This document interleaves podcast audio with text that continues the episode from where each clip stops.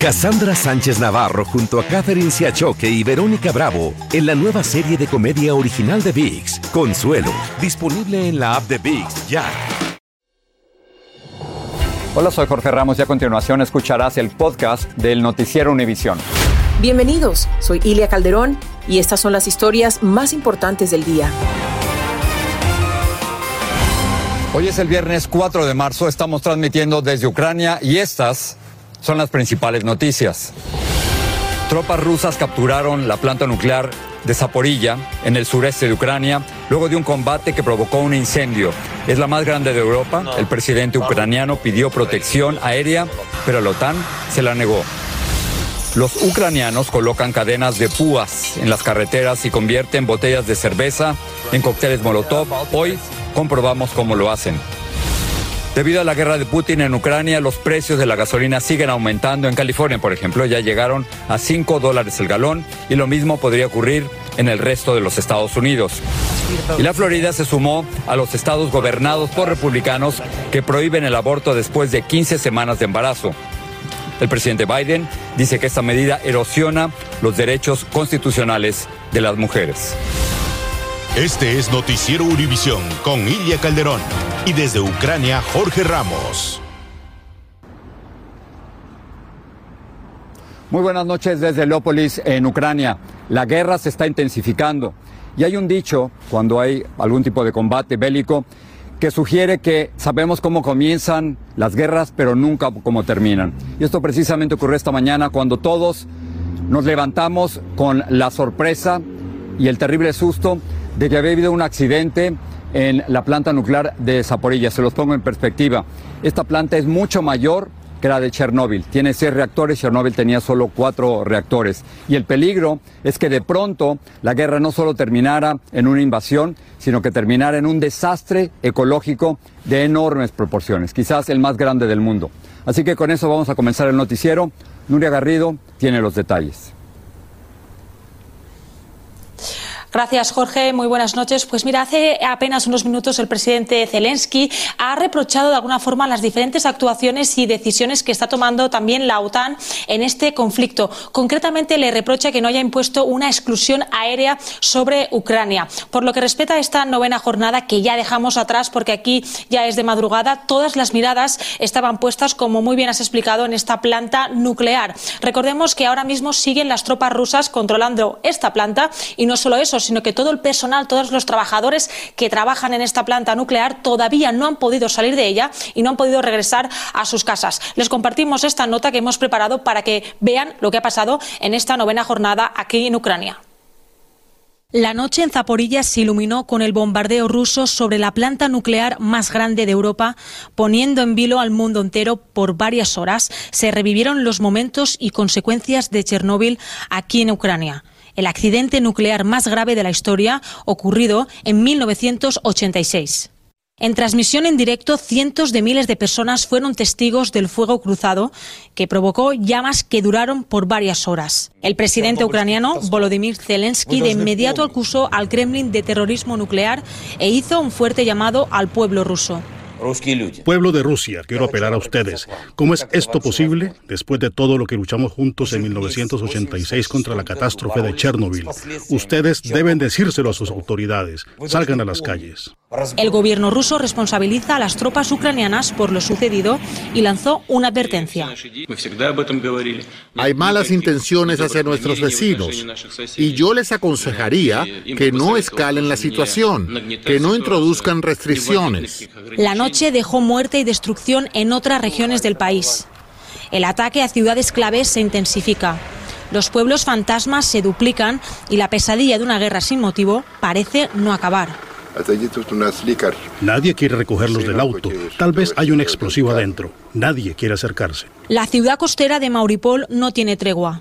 Es un verdadero campo de batalla. Ilya, un joven de tan solo 16 años, murió cuando una bomba explotó en un campo de fútbol cerca de una escuela.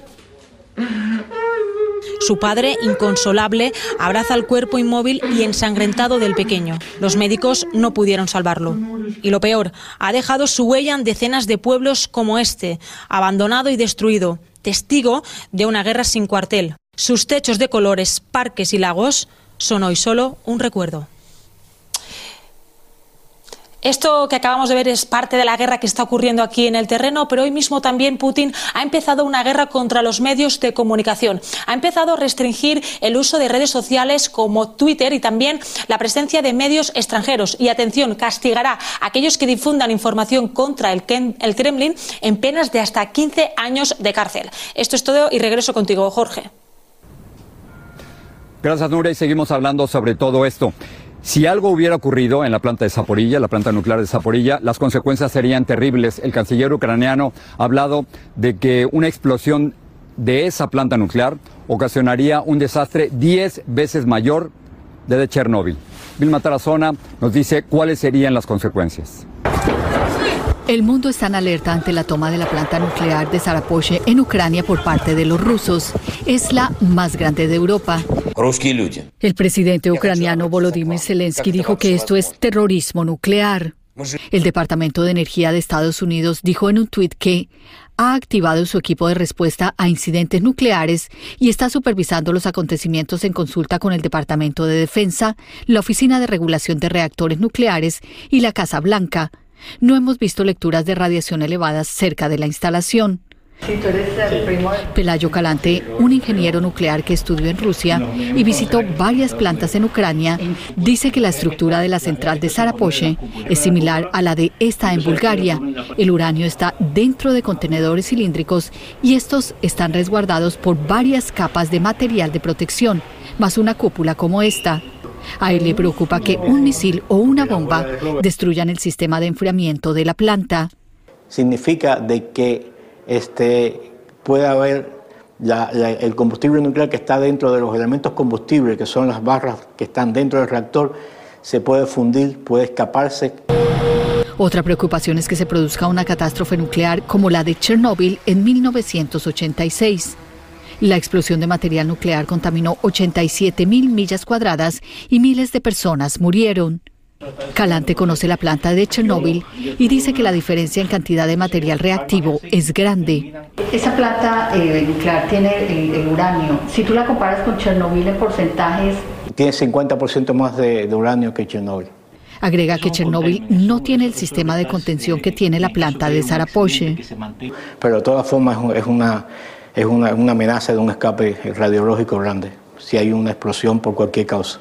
Expertos dicen que la toma de las plantas nucleares por parte de los rusos obedece a una estrategia militar.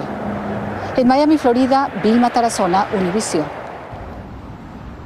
Muchas gracias, Vilma. Y mientras todo esto está ocurriendo en Ucrania, su gente se está preparando para la guerra y preparando para luchar abiertamente en contra de los rusos. Ellos están absolutamente convencidos de que van a ganar, pero no solo lo dicen, sino que están haciendo cosas al respecto, ayudándose unos a otros, ayudando a los inmigrantes que vienen de otras regiones, creando barricadas, poniendo alambres de púas en los caminos para evitar el paso de los vehículos rusos y también creando bombas Molotov.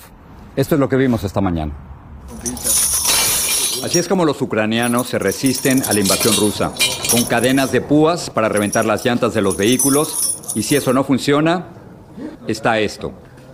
Bombas Molotov. My decision and the decision of millions of my fellow fellows in the country is uh, to win and to win in whichever way possible.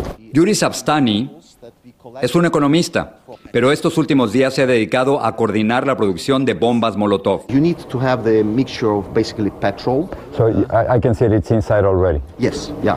You use a mixture of petrol and used machinery oil. You also can add a bit of uh, uh, something that makes it stick better mm -hmm. and something that um, increases the, the temperature, like magnesium powder.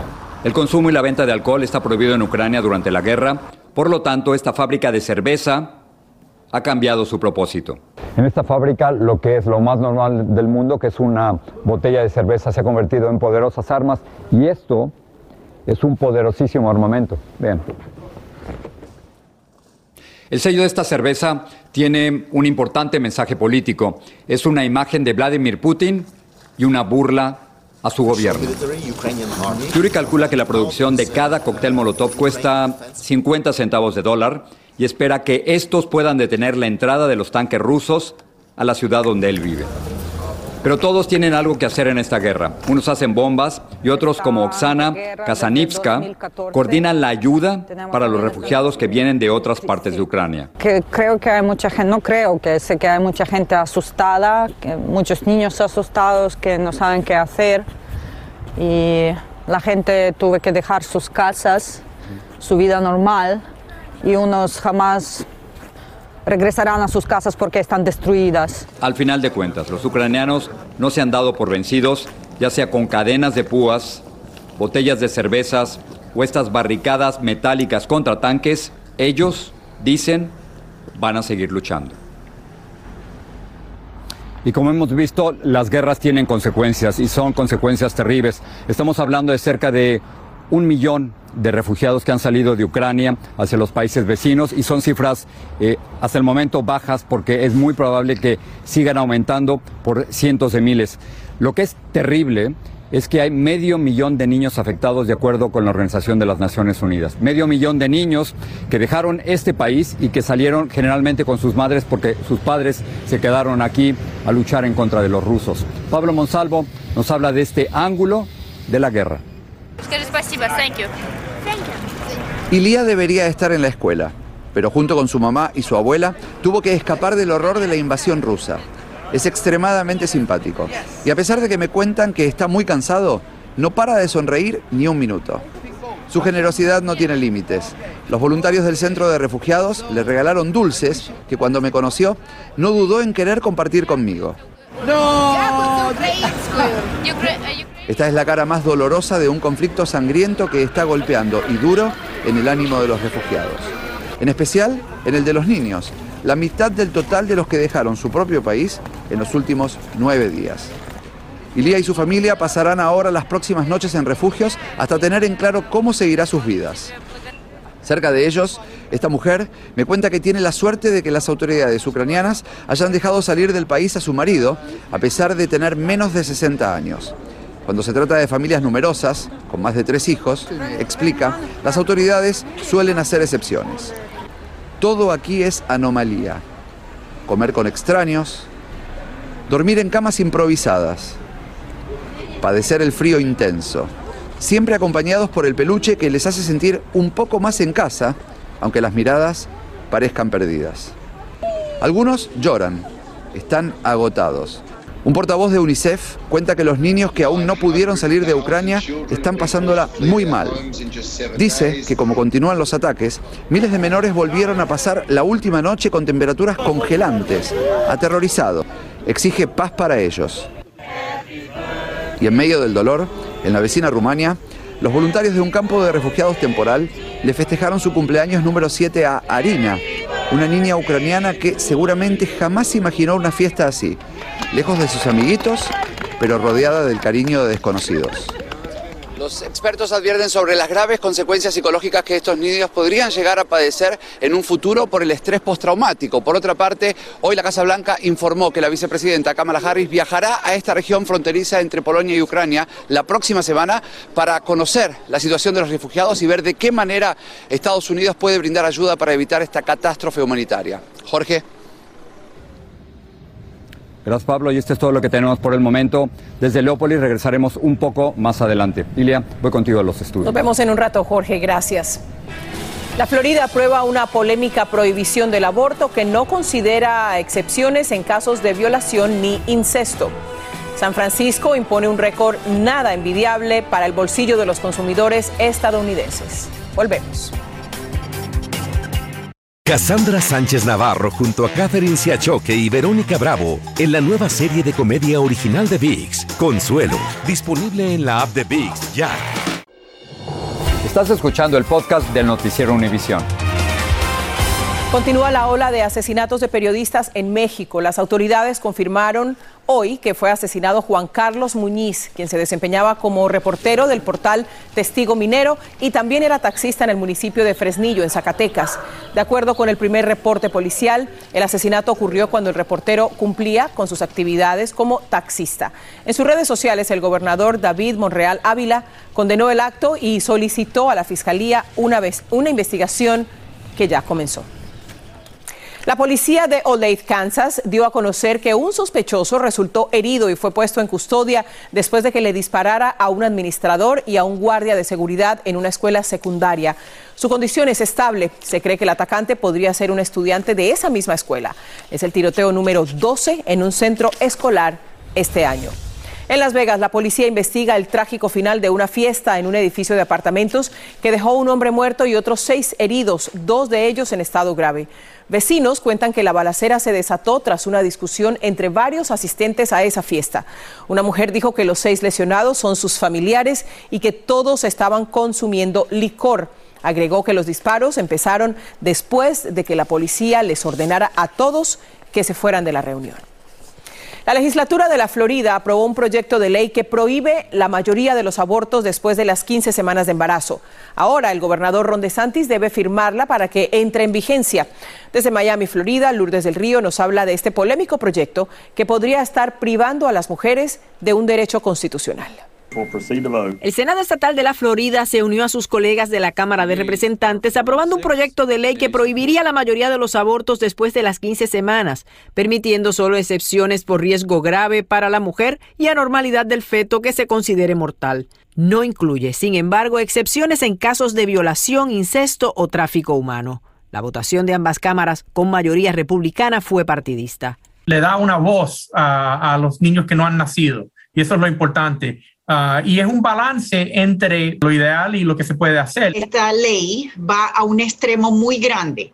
¿Por qué? Porque podemos tener situaciones de violación o eh, de niñas de tampoco 11 años, como sabemos que ha sucedido bastantes casos aquí en la Florida. La medida ya está en manos del gobernador, quien la apoya y ha dicho que la firmará. These are protections for estas son protecciones para bebés cuyos corazones laten, que pueden sentir dolor. Esto ocurre tarde en el proceso de gestación y cuando ese es el caso se deben garantizar protecciones. Los republicanos buscan endurecer el acceso al aborto en varias jurisdicciones después de que el Tribunal Supremo de Estados Unidos señalara que confirmaría una prohibición similar del aborto de 15 semanas en Mississippi que están copiando todas estas leyes en todo el diferentes estado para ver cómo van a quitar el acceso al aborto y finalmente quitar Roe v. Wade. La aprobación de la legislación ha llamado la atención del propio presidente, quien en un tuit llamó peligrosa la legislación reiterando que su administración no tolerará la continua erosión de los derechos constitucionales de las mujeres. Legisladores republicanos de Arizona y West Virginia han presentado prohibiciones del aborto de 15 semanas similares a la ley de Mississippi. Mientras tanto, otros estados están utilizando como modelo la ley de Texas, que prohíbe los abortos después de las seis semanas. Todo apunta a que este asunto va a terminar dilucidándose en la Corte Suprema. En Miami, Florida, Lourdes del Río, Univisión. La Corte Suprema de los Estados Unidos confirmó la condena a muerte del terrorista del maratón de Boston, Johar Sarnayev. El fallo de hoy fue de 6 a 3, según las líneas conservadoras y liberales. Sarnayev es uno de los dos hermanos responsables del atentado del 2013 que provocó la muerte de tres espectadores y un policía. Vamos ahora a hablar de economía. San Francisco se ha convertido en la primera ciudad del país en sobrepasar el promedio de 5 dólares por galón de gasolina. Y no solo ocurre en ese estado, sino también en el resto del país, que experimenta el precio del combustible más alto desde el año 2012. Pero el precio de la gasolina seguirá subiendo, como nos explica Luis Mejid. Llenar el tanque hoy nos costó 88 dólares con 15 centavos, 20 dólares más que la semana pasada a 5 dólares con 40 el galón, aún para San Francisco. El precio es caro, pero puede resultar barato comparado con lo que nos espera en el futuro. La guerra de Ucrania recién va por el día número 8. Desde hace más de unos 2-3 meses atrás estaba más barata. Ahorita está bien cara. Luis Torres no sabe mucho de la guerra, pero siente el efecto en el bolsillo. Rusia es uno de los productores más grandes de petróleo y Estados Unidos es uno de sus clientes. Hasta ahora la Casa Blanca no lo ha incluido entre las sanciones porque prohibirlo dispararía aún más los precios. Es un efecto eh, importante y eso obviamente Putin lo, sabe con... Eh, lo utiliza a su favor. Los economistas dicen que los aumentos en los combustibles se transmiten pronto al precio de casi todo lo demás. Sin conflicto bélico tenemos una inflación sobre el 7%. Eh, con conflicto bélico probablemente la inflación va a ser incluso mayor. Una vez más, el presidente Biden usará parte de la reserva estratégica de petróleo para balancear los precios. Algunos analistas creen que después del impacto inicial los mercados comenzarán a estabilizarse.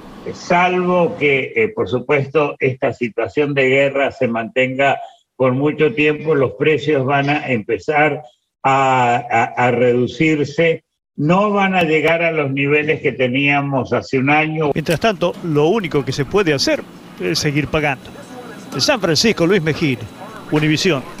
Bueno, la salud de la economía estadounidense continúa mejorando, esto con la creación de 678 mil empleos en el mes de febrero, el mayor crecimiento desde julio.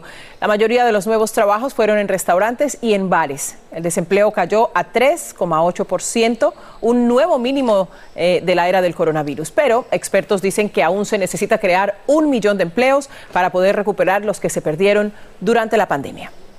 Patricia nos habla de lo que preparan para esta noche en la edición nocturna.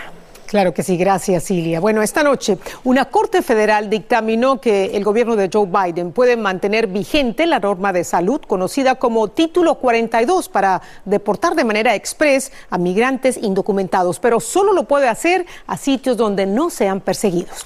Además, congresistas republicanos han avalado los polémicos comentarios del senador Lindsey Graham para que alguien se, encarga de, se encargue de eliminar al presidente ruso Vladimir Putin, que lo maten solamente eliminando a la cabeza que ha comenzado esta agresión es lo más beneficioso para ellos y para el resto del mundo. El senador también presentó una resolución de condena a Putin por cometer crímenes contra la humanidad. Todos los detalles esta noche en la edición nocturna. Ilia. Toda la polémica la vamos a estar viendo ahí. Gracias, Patricia. Este domingo continuamos nuestra cobertura de la guerra en Ucrania. Al punto tiene el reporte completo de Jorge Ramos sobre la crisis humanitaria en el país. Y por la noche, en Aquí y Ahora, Vientos de Guerra, un episodio especial que retrata los efectos de la guerra y las consecuencias a miles de millas de distancia. Todo este domingo, los esperamos. Sigue este podcast en las redes sociales de Univision Noticias y déjanos tus comentarios. Vamos a regresar a Ucrania, el país que valientemente continúa resistiendo el ataque de Rusia. Jorge. Muchas gracias, Silvia. Los ucranianos saben reconocer a quienes les ayudan. A mis espaldas, el monumento de los héroes de la guerra de hace ocho años. Y precisamente sobre ese reconocimiento, quiero darle las gracias a las personas que nos han ayudado en, esta cobertura. Estamos trabajando con dos mujeres ucranianas que están haciendo un enorme esfuerzo para poder trabajar junto con nosotros, pero no saben exactamente qué es lo que el mundo piensa de lo que está ocurriendo aquí en Ucrania. Así que les dije lo que todos sabemos, que el mundo en su mayoría las está apoyando y les dije, ustedes no están solas. Y de pronto, ellas dos soltaron una lágrima y dijeron gracias, Yakuyo, en ucraniano. Con eso los dejamos. Gracias por haber estado con nosotros. Muy buenas noches desde Leópolis. Ilia regreso contigo. Buenas noches. Gracias, Jorge, a ti y a todo el equipo por contar sus historias, las historias de los ucranianos. A ustedes gracias por su atención. Buenas noches.